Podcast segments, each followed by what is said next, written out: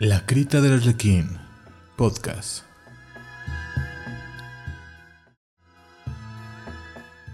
Los macabros moradores de la Casa de los Arcos.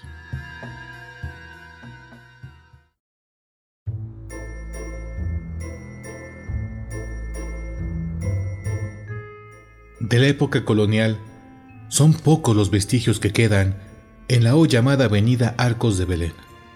Si acaso el templo y el convento de los betlamitas, que después fue por muchos años la escuela médico-militar. En el nombre del progreso, han entrado en los viejos edificios el pico y la pala con sus obras devastadoras, demoliendo casas llenas de historia y tradición. Tal fue el caso del palacio de Doña Soledad de Castaño y Burgos, dama sobre la cual se aborda una extraordinaria historia y espeluznante leyenda, y que, según las crónicas, vivió en el año de 1642. En aquella época, era virrey el duque de Escalona, conocido entre otras cosas por haber dado a su gobierno al aspecto de una ostentosa corte en las que privaba la corrupción y la intriga. Mucho se habló de amoríos secretos entre el duque y doña Soledad, de quien nadie sabía de dónde había obtenido su cuantiosa fortuna. El hecho era de que la dama en cuestión hacía honor a la época de lujo, derroche y disipación, ofreciendo grandes seraos en su palacio de la calle de Analco. Nunca se vio al virrey asistir a una de estas fiestas, pero sí, en cambio, se veían sumamente concurridas por cortesanos y nobles que se disputaban una sonrisa o una mirada de doña Soledad, desde los más jóvenes hasta los más maduros. Siempre había riñas entre los caballeros asistentes y para que las cosas no pasaran a mayores intervenía la dueña de la casa. Siempre al terminar una fiesta doña Soledad esperaba a un caballero en su alcoba. En esta ocasión fue don Vicente, pero el afortunado resultó un joven que astutamente había permanecido escondido. Su juvenil corazón comenzó a latir furiosamente al oír que los criados cerraban el portón y los menudos pasos de la dama por el corredor. Salió de su escondite y le habló de lo que los sentimientos que había despertado en su corazón. Sin embargo, a pesar de mostrarse sorprendida y hasta escandalizada, lo cierto es que doña Soledad le agalaba el apasionamiento del muchacho afecta buscar nuevas experiencias, una vez más dio rienda suelta a sus pasiones. Tom Vicente llegaría dos horas después, ya que traía una llave de una puertecilla secreta que la mujer le había dado. Pero al querer entrar en la alcoba, que según le habían dicho, se encontró nada menos que aquel joven. Y acto seguido entraron en combate. Y sin más, el chico lanzó un furioso mandoble sobre el sorprendido don Vicente, que apenas pudo esquivar. Pero el segundo, más diestro y experimentado en el manejo de la espada, pronto se dio el lance a su favor. Doña Soledad creyó perdida al mancebo y ofuscada por el miedo, se arrojó sobre don Vicente, armada con un filoso puñal. Pero desafortunadamente el caballero cayó hacia adelante y accidentalmente atravesó al indefenso joven. Ambos cayeron heridos de muerte. La dama se aseguró de que nadie se hubiera percatado de los hechos, y acto seguido arrastró el cadáver de don Vicente al otro extremo del corredor, donde movió una moldura de la decoración de la pared. Esta se dio dejando ver una escalera que bajaba en medio de la oscuridad arrojó enseguida el cuerpo inanimado del hombre, dando tumbos hasta chocar con una corriente de agua. Después hizo lo mismo con el joven. La pared se volvió a cerrar y doña Soledad se dispuso a limpiar cuidadosamente la sangre del piso y muros y a pensar en una historia creíble de la repentina desaparición de estos dos. Al día siguiente los sirvientes no le hicieron preguntas acerca del joven, por lo que la mujer aprovechó esto para diseminar la versión de que se había ido de su casa sin dar aviso alguno, y como si nada hubiese pasado, siguió con su vida de urgías y disipación. Aunque para los habitantes del México colonial pasaban cosas extrañas en torno a Doña Soledad, sus amantes que desaparecían sin dejar rastro, brujería, entre otros rumores. Pero el tío del joven, don Andrés de Calderón y Díaz, no se podía quedar tranquilo y decidió averiguar las extrañas actividades de aquella mujer, yendo a su casa para hablar también sobre la repentina desaparición de su sobrino. La discusión entre ambos llegó a tal grado que doña Soledad aprovechó esto para llorar y que aquel hombre, que era todo un caballero, no podía ver lágrimas en los ojos de una dama sin sentirse conmovido. Don Andrés estaba a punto de retirarse cuando la mujer le ofreció alojamiento en su casa, y nuevamente el caballero se vio desarmado ante ella. Pero la oferta de la dama no era gratis, ya que esa misma tarde inició labores de seducción con una rica comida, decidida a hacer que el señor Calderón se olvidara de investigar lo que le había sucedido a su sobrino Diego. Cuando por la noche se retiraron a dormir, don Andrés ya no podía apartar sus pensamientos. Soñando con doña Soledad, permaneció largo rato, hasta que de pronto sintió la presencia de alguien más en su habitación, y no precisamente que estuviera vivo. Pasando el suceso, el hombre sentía escalofríos y se sirvió un vaso de vino, pero al querer llevarlo a sus labios, sintió que algo le jalaba el brazo. La impresión que le hizo aquel contacto invisible y helado lo hizo soltar aterrorizado el vaso. Los cabellos se le erizaron y miró asustado a su alrededor. La temperatura comenzó a disminuir y eso lo hizo estremecerse de pies a cabeza.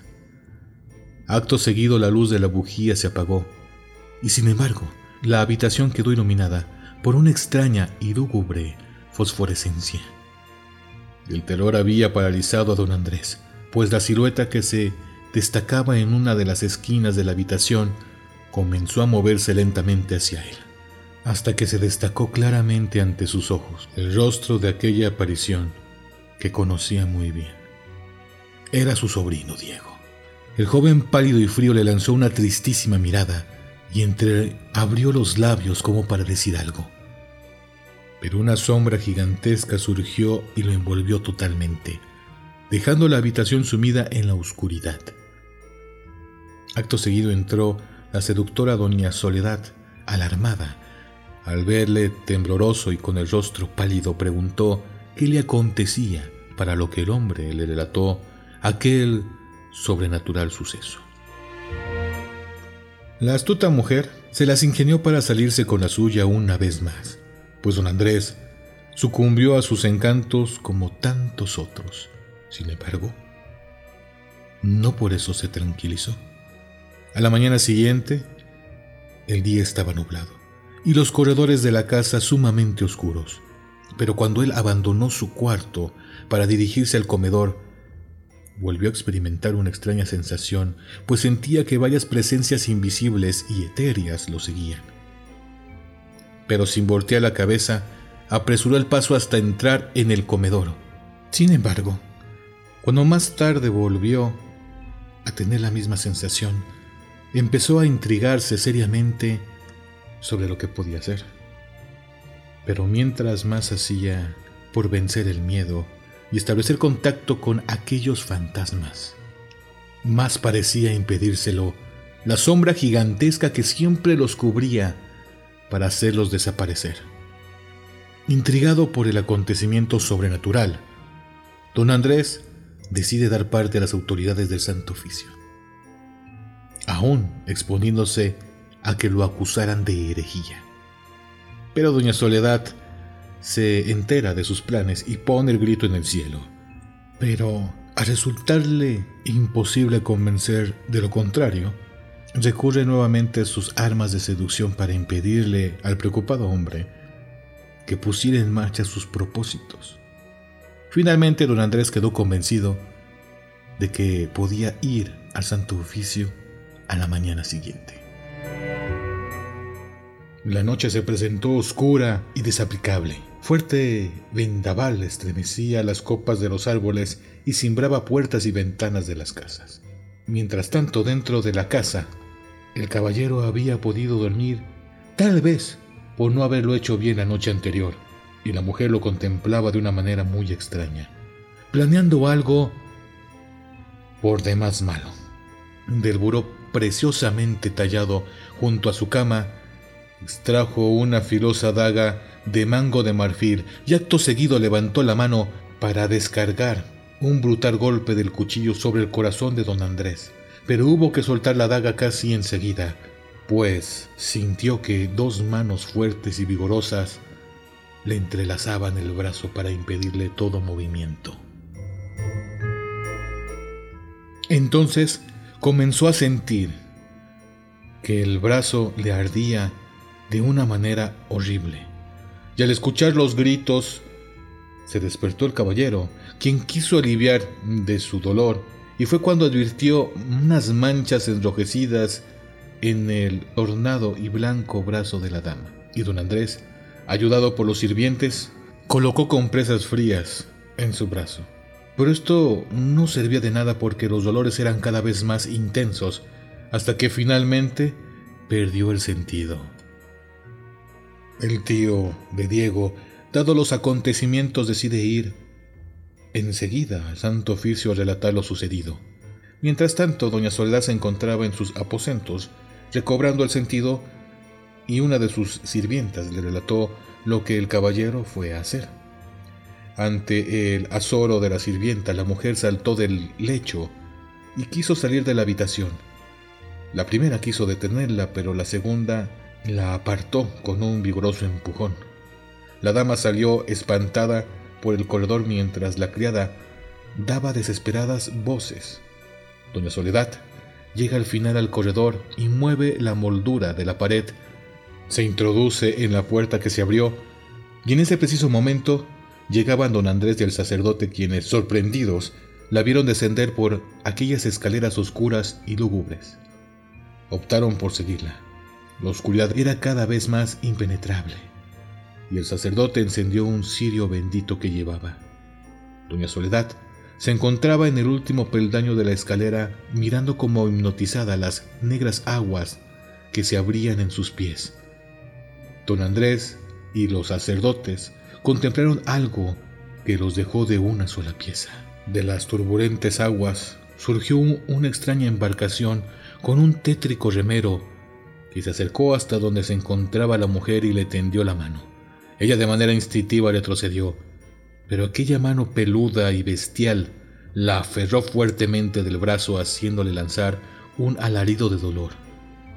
en ese momento, de debajo de las aguas surgieron infinidad de espectros y bestias infernales que le hicieron entrar a la siniestra embarcación y debatiéndose con desesperación entre aquellos entes infernales, Doña Soledad se alejó de la orilla a bordo de la lancha remada por aquel extraño encapuchado.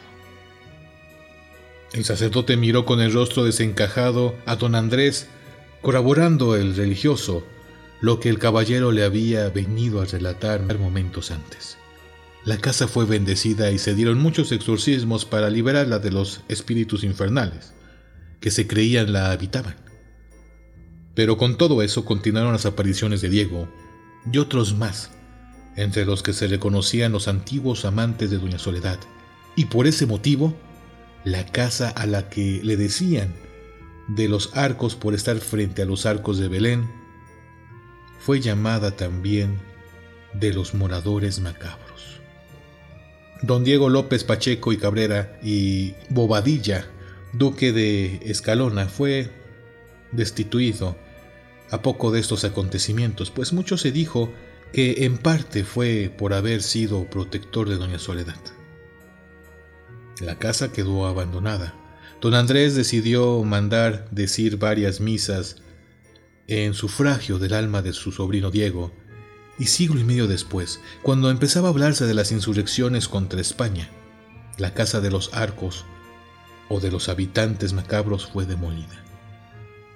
Pero al arrastrar encontraron entre el lodo que había en sus cimientos varios esqueletos, para lo cual se dio parte a la Inquisición, pero misteriosamente no dio importancia al hecho. ¿La razón? Quizá porque seguían pensando que aquel lugar era la entrada del infierno y que los cadáveres encontrados pertenecían a personas condenadas por sus culpas.